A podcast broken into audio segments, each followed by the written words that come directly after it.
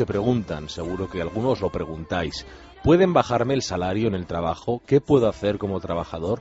La reforma laboral de 2012 ha dado lugar a variados cambios a la hora de entender las relaciones laborales, eso está claro. Vamos a hablar con Ana Sanz, que es socia de ABA Abogadas y especialista en Derecho Laboral y de Familia. Ana, buenas noches. Hola, buenas noches. La primera pregunta directa a la yugular. ¿Me pueden bajar el salario en el trabajo? Efectivamente nos pueden bajar el salario. Desde la reforma laboral, la del año 2012, se introduce por primera vez en nuestra legislación esta posibilidad hasta este momento, para que a un trabajador le pudieran bajar el salario, era necesario que también se le redujera la jornada. De esta manera, en función de las horas de reducción, se reducía el salario de manera proporcional. Pero ahora, desde la entrada en vigor en el año 2012, se permite que si una empresa acredita que tiene razones fundadas económicas, organizativas, técnicas o de producción, pueda bajar de manera unilateral el salario a sus trabajadores. Eh, todos esos aspectos que acabas de enumerar eh, muy rápidamente eh, esconden, bueno, esconden, pueden esconder motivos muy variados y a veces no demasiado específicos, ¿no? Sí, bueno, la realidad es que las reducciones de salario que estamos viendo están fundadas generalmente en causas económicas.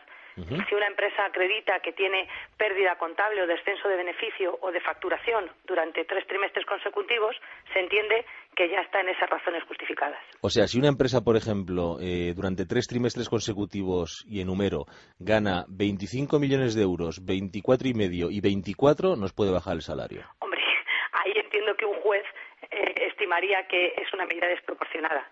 Ya. Pero, si, pero si gana un millón de euros, medio millón de euros y 400.000 euros, ahí igual sí. Igual sí. Ya.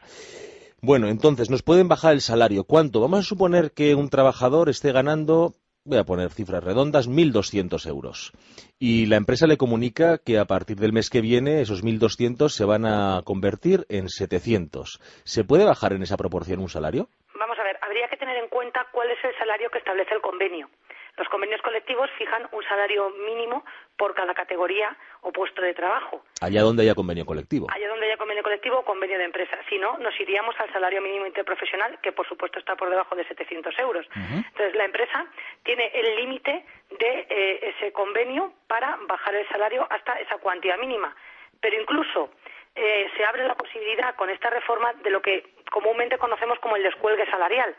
Y es que cuando una empresa entiende que las razones son tan graves que para mantener el sostenimiento de la empresa tiene que bajar incluso por debajo de ese salario que ha establecido el convenio, puede acudir a un procedimiento de descuelgue salarial para no aplicar el convenio y aplicar medidas inferiores. Con lo cual, al final, la base mínima de cualquier trabajador sería el salario mínimo interprofesional.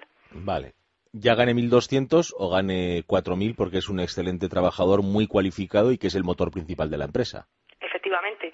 Si ese trabajador que gana 4.000 euros en su convenio colectivo, porque al final eh, lo que vamos es al salario base del convenio colectivo, es gente que gana 4.000 euros pero mm, desempeña las mismas funciones que el que gana mil. Lo que pasa es que es un trabajador pues que ha pactado unas condiciones mejores o que es más valioso para una empresa en un momento determinado. Entendido.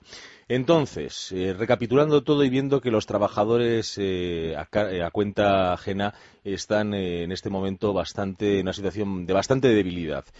¿Hay alguna hay, hay algo a lo que se pueda agarrar el trabajador para no sentirse de repente tan vilipendiado económicamente? Como todo, lo único que puede hacer es reaccionar ante estas medidas. Si una empresa decide llevar a cabo una medida de reducción salarial, el trabajador tiene tres opciones. Una es aceptar la medida, otra impugnarla ante la jurisdicción social por entender que es una medida que no es ajustada a derecho, porque entiende que en la empresa en la que trabaja no se dan esas condiciones necesarias, o bien puede solicitar la extinción de la relación laboral pero en ese caso se marcharía de la empresa con una indemnización de 20 días por año con el tope de nueve mensualidades máximas de salario. O sea que, digamos, eh, en lugar de coger la cuenta, marcharse y simplemente aplicar el finiquito, tendría la oportunidad, dado que le han bajado el salario, a que le dieran 20 días por año trabajado con un máximo de nueve mensualidades, si he entendido bien, ¿no? Así es, porque se entiende que es una modificación sustancial de sus condiciones de trabajo y él, si no acepta esa medida, puede optar por la extinción indemnizada. Tú que estás eh, metida en el ajo diariamente, Ana, eh, ¿se están dando muchos casos de bajadas salariales en las empresas en España en los últimos tiempos? Pues la verdad es que sí. Cuando salió la reforma, todos pensamos en que se había reducido la indemnización de los 45 días a los 33, que se iban a flexibilizar las causas para ir a un despido económico, y esto pasó un poquito como más desapercibido. Y la realidad es que nos estamos encontrando, con estos dos años de aplicación de la reforma, que cada vez son más las empresas que están optando por este tipo de medidas, ya sean colectivas o individuales. Antes hablabas de la posibilidad de impugnar ante el juzgado al entender que no es ajustada la, relación, la reducción salarial que le han aplicado a un trabajador.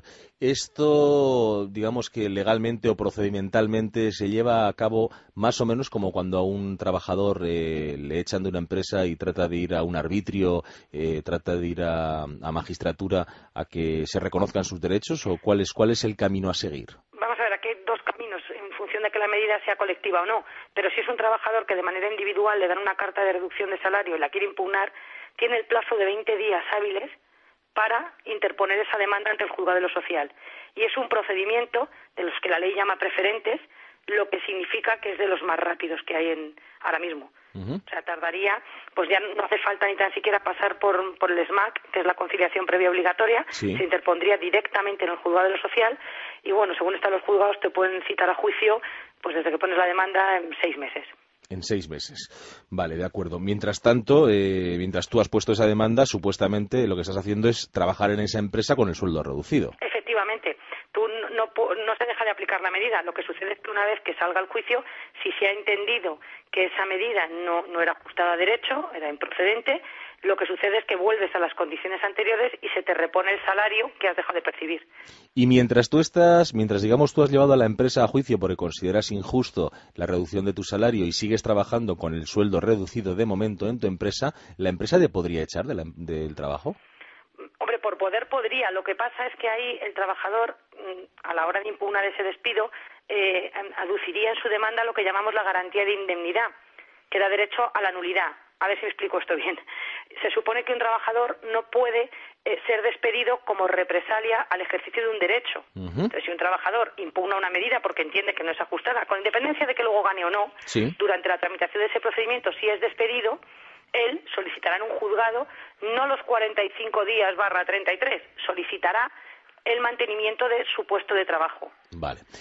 Eh, por tu experiencia en estos dos años escasos que llevamos de la reforma laboral, 2012, eh, bueno, aunque fue a finales, pero desde 2012 hasta 2014, eh, tu experiencia en el campo laboral y viendo lo que está ocurriendo, aquellos trabajadores de los que tienes conocimiento, que has llevado tú personalmente, que han reclamado la injusticia de esta reducción de salario, ¿en qué porcentaje más o menos se lleva la empresa la razón y el trabajador?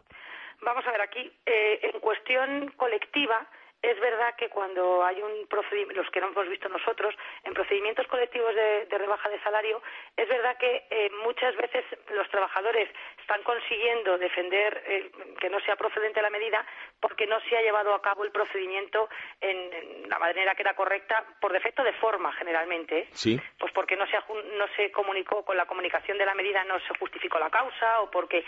Pero la realidad es que si la empresa eh, acredita que tiene esa pérdida económica, Mm, son muchos los casos en los que se les está dando la razón. Bueno, para finalizar, eh, y me imagino cuál es la respuesta, pero yo creo que tengo que hacerte la pregunta. Eh, la nueva ley de la reforma laboral, la nueva reforma laboral, eh, bueno, pues arbitra casos como el que estamos hablando, el caso de que una empresa, si no le va del todo bien, por resumirlo de una forma, digamos, más llana, puede rebajar el sueldo de sus trabajadores. Todo este tipo de medidas están, en tu opinión, Ana, eh, vinculadas a la época de crisis en la que vivimos o esto ya va a ser una pérdida de derechos por parte del trabajador que va a quedar ahí eh, patente pues por los siglos de los siglos? El problema es que me temo que más la segunda parte. Es verdad que estas medidas se adoptan en una época de crisis, donde en muchas circunstancias es cierto que si no existieran, pues muchas empresas habrían cerrado y esto está dando un poco de aire a, empresas para continuar. El problema es que aquí se hace una reforma que mm, dudo mucho que vuelva. Bueno, a la situación anterior no vamos a volver. Otra cosa es que luego, si la situación económica mejora, la forma de aplicar esta medida se endurezca en los juzgados. Pero la realidad es que yo no creo que vaya a existir una vuelta atrás y al final la indemnización no va a volver a ser de 45 días nunca y nos quedaremos con los 33. Y esta medida no creo que desaparezca la reducción salarial de la legislación sin perjuicio de que para una empresa, si va bien, sea más difícil poder acreditar estas razones económicas. Hombre, yo creo, y para esto habrá miles de opiniones distintas, ¿no? Pero yo creo que hemos perdido más, los trabajadores han perdido más cuando eh, nos pueden casi de forma unilateral, cuando se da una serie de circunstancias bastante amplias, reducir el sueldo que tenemos en ese momento, que en el hecho de que nos eh, reduzcan de 45 a 33 la indemnización cuando se nos echa de la empresa. Eh, porque al fin y al cabo, si te echan de la empresa, pues te han echado y de esa empresa no vas a seguir cobrando, pero tener que trabajar en unas condiciones bastante más lastimosas, haciendo el mismo trabajo que hacías por un sueldo bastante menor, creo que las pérdidas de derecho ahí son todavía mayores, ¿no? De acuerdo. Además, mm, como decía al principio, es la primera vez que se recoge nuestra legislación. Hasta ahora el salario del trabajador era intocable se tocaban otras condiciones, pero el salario no se ha modificado nunca. Por eso, perfecto, por eso precisamente, Ana, te decía si tú crees que en época de mayor bonanza, que esperemos que en un futuro no muy demasiado lejano volvamos a tenerla, no los 45 a los 33 se vuelvan a reponer a los 45, pero si esta modificación a la baja del salario del trabajador eh, podría sacarse, digamos, de la nueva ley, si se hiciera una nueva ley en la reforma laboral. Yo no sé si tanto como sacarse, pero la realidad es que si vamos a una época de bonanza económica, o bueno, una época un poquito mejor de la que tenemos, se va a quitar, eh, pero por la vía de hecho, porque en un juzgado va a ser muy difícil que una empresa pueda acreditar que va tan mal como para poder bajar el sueldo. Creo que va a ser más en, más por la vía del hecho que del derecho, ¿no? En, los juzgados en el día a día, que no tanto porque se haga una reforma y se saque esto de la ley. Pues, en fin, esta es la realidad. Eh, después de que en el año 2002 eh, existiera la reforma laboral, nos la ha contado Ana Sanz de forma muy clara y muy concisa. Ella es socia de ABA Abogadas y especialista en Derecho Laboral y de Familia. Ana, te agradezco muchísimo eh, lo bien que nos has contado cuál es la realidad que sufren o que padecen los trabajadores en España ahora mismo. Muchas gracias a vosotros. Buenas noches. Buenas noches.